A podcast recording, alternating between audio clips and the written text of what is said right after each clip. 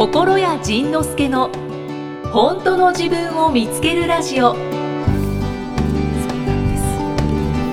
なんですねもうイキさんも大アイドルやもんね。なんか面白くて。やっぱりこうブログで紹介した時のそのイキさん関連のコメントがやっぱ面白くてね、あ本当ですか、うん、アイドルアイドル。ちょっと戸惑ってます。なんかあまた大きい声出ちゃっ その人生の中でそういうアイドル扱いっていうのはあんまりなかったたあないですないです。人生の中ではないんや。ないです。だからね今日今日僕ねその新幹線でまた来たんですけどはい。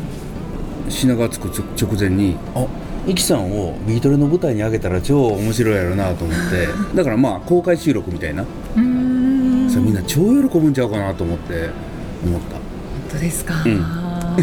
そうあのあビートレっていうか、ん。その心屋さんのうん講演会に、うん。そう先月、うん。立川であったのに私参加させていただいてうん。そう。あれ？そうやったっ一応一応えっとそうご連絡はしてけたんですけど。楽屋顔出してもらったっけ？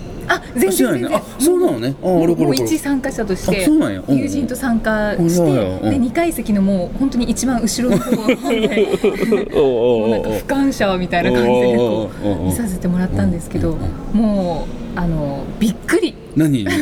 何に？心屋さんジャニーズかと思いました。なんかいつもこうなの？と思って。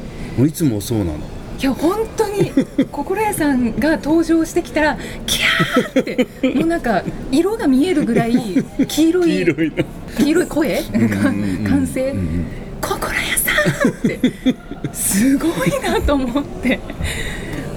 面白いよねあれね。いやいやいや。だからあんなんもそのその声にひるんでたらあの声って出せないんですよね。その僕がその声を受けることには受けることを嫌がってたらみんなも声出さないから僕はもう嫌がらないことにしたんですよね。なんか出したいものは出していいじゃないかと思って。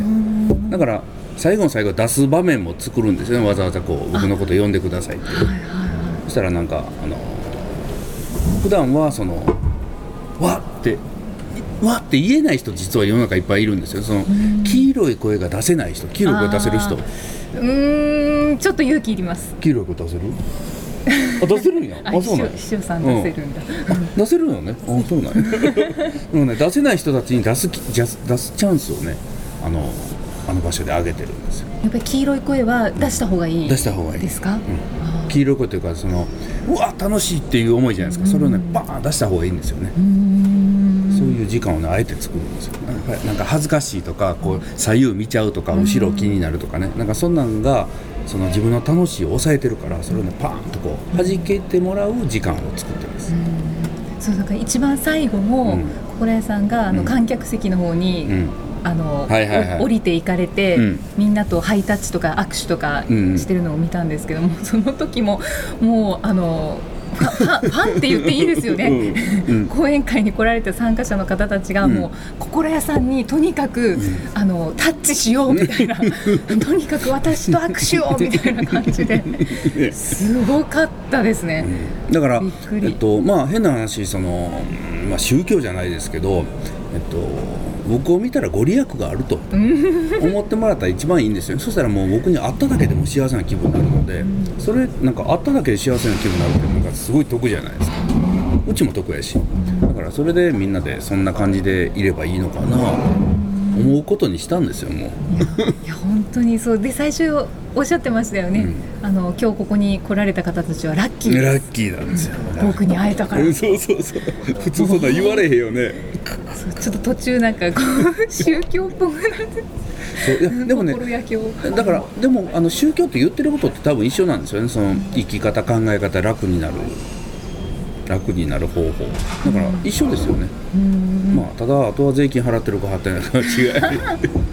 と、あーそうそうですね、うん。そういやでもとにかく、もう楽しかったです。ありがとうございます。本当にありがとうございました。あそうか。じゃあ次ビートルね。そうビートルも参加したいです。イキさんはだからそこで一つ知っとかなあかんのが、はい。もうそこに登場したらイキさんアイドルやからね。キャーって言われるよそうそうなんですかね、うん、キャーって言われるしその休憩時間にはもうたくさんの人が握手を求めてくるだろうし。本当ですか。あいやちょっとなんか夢の世界のような 感じですけど、うん。でもなんか、うん。最近私夢が叶ったなって何？思うことがありましてまあ、もちろんもうこれはもう心屋さんのおかげなんですけど、おえそうなの？うん。はい。うんで、えっと、ポッドキャストにも、うん。あのいろんなまあ質問とか感想とか寄せられるんですけど、うん。その中であの本当にその感想の中でえっと、ありがたく、まあ、一気に感想を寄せてくださる方もいらっしゃって、うん、うんそりゃそうでいそう。いやそれが一番多いよねでもね。いやそんなことないですよ。イキさんへのファンレターがすごい多い。ちょっとご紹介させていただくあと、はいはいはい。富士山富士山というポッドキャストネームの方。富士山ね。はいははい。い、55歳女性の方なんですけど、はい。毎回楽しく聞いてます、はい。今日ヨークマートでお買い物していたらよく回ったとイキさんの声だって。あ読んだ。店内に流れていた何かの案内、うんうんうん。きっとそうだと嬉しくなった。もし違ってても、うん。私はイキさんを思い出して嬉しくなったよ。これからも私の質問の代弁者でいてくださいねた楽しみにしていますっていただきましてほこの中であの質問の代弁者になってますよ。うん。代弁者でいてくださいねっていうところが、うん。あのある意味自分がちょっと目指してたえ？ところだったのであそうなの？もう嬉しかったです。超代弁者になってるよね。あ、ん。ねいつの間にか、ね。そうですね。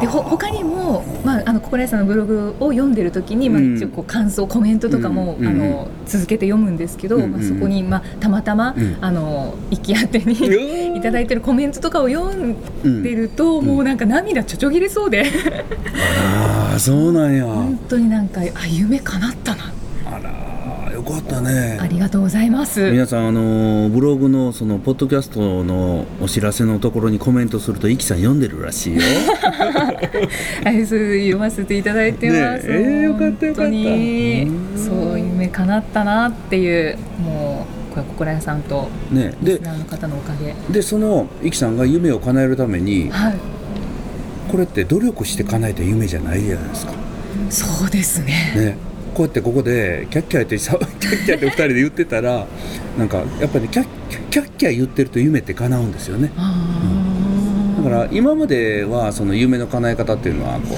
う頑張って努力して計画立てて行動してっていう夢の叶え方が多分一番よく聞いてきたはやり方だと思うんですけど、まあ、僕らが今ずっと言ってるのはこうやってキャッキャ言ってたら「あら叶っちゃったよどうしよう」みたいな「ごめんね」みたいな。本当そうそうごめんね申し訳ないねっていう。そうそれがこう、あのー新しい夢の叶え方なんかまあ新しいというか昔からこれをやってた人もいっぱいいるんでしょうけど、うんでもねやってた人もいっぱいいるんでしょうけど例えばオリンピックの選手がキャッキャ言いながらねあのトレーニングしてたら金メダル取っちゃったと。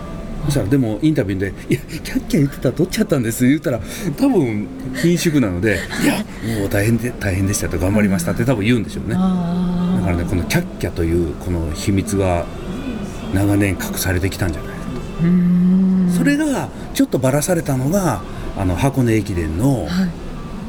青山学院があのワクワク大作戦ということで、はいはい。楽しんでたら強くなっちゃったっていうのがあったんですよね。2年連続ぐらいで。そうだそうだ。そう。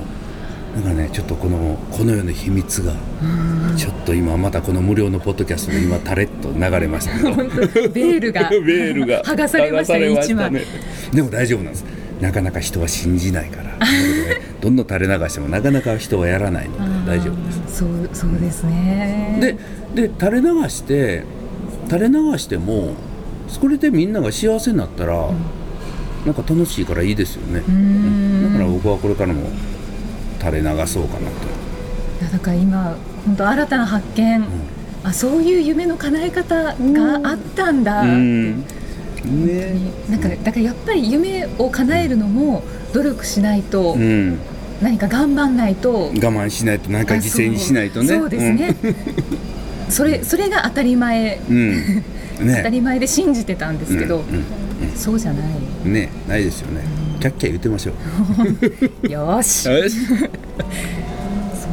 あまあでも夢の話でいくと、うん。あのまあえー、といとこと話してたりとかいとこさん？うん。友達と話してたりとか、まあ、最近してる中で、うん。あの夢が見つかんないってあいう方があのお多いなってすごい多いですよね。なんか気づいたんです。うんうよね。ん。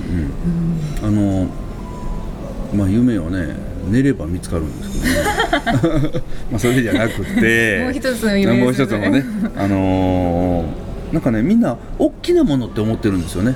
うーん。だから、まあおかしな話で言えば夢例えば赤服一人で一箱食べたいとか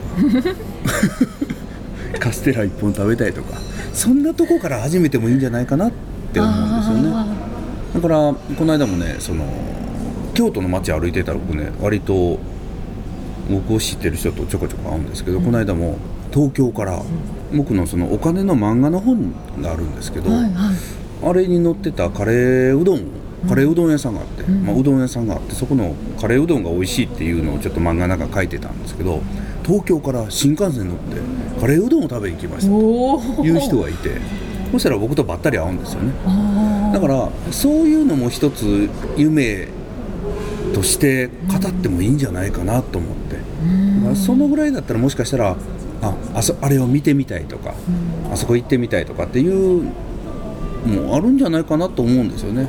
でみんな割と諦めてるんですよね。そんなことしてもなあとか、だからこれを夢というにはあまりにもカレーうどんだしなとか、だから、うん、確かにカレーうどんは食べたいけれどそこまでしてやるほどでもないよなとかっていうね割とねあの僕らは夢を持ってるのに中に埋め込んじゃってる人が多い多くてはでなんかみんなが「すごい!」って言ってくれそうな夢を探してるんじゃないかなってい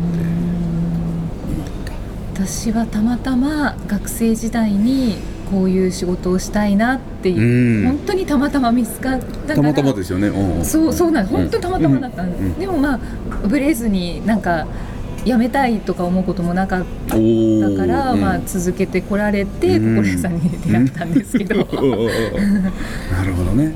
でも本当に普通に、うん。まあ、普通のそのお友達とかとの会話の中で、うん。やっぱ夢の話になると、うん。なんかみんなね。そう、いきちゃんはいいよね。いいよね。頑張ってるよね。みたいな。なんか。いいよね頑張ってるよね。でま、前は、うん。あの。私もすごいととんがっててっていうのも変なんですけど夢がない人うん。いないでしょって思ってたんです。なるほどね。私あるしね。そのあるそうでもそれが当たり前だと思ってたんですね。うん夢がないって言ってる人は、えなんで探さないの？うんとかなんかそうとんがいうってるな。すごいとんがってたんですよ。いや夢は持つべきでしょみたいな。本当押し付けっていう感じだったんですけど。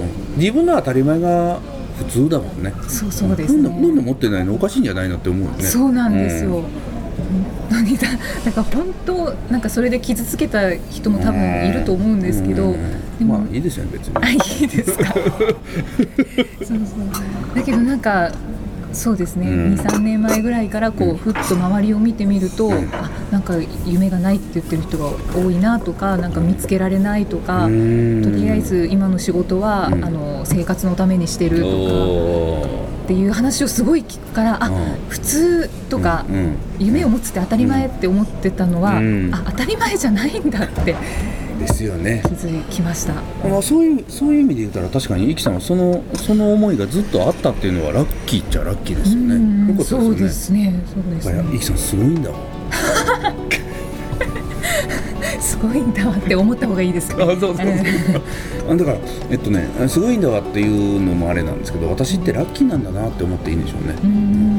私ってなんかなんかみんなごめんね私ラッキーなのみたいな。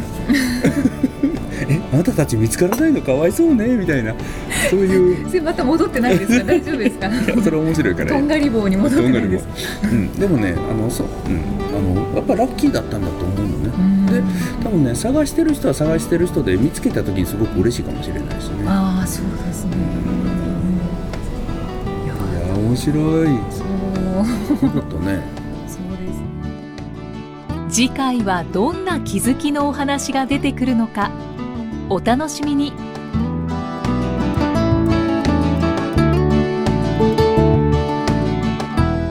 この番組は提供心谷仁之助プロデュースキクタスナレーション生きみえでお送りしました。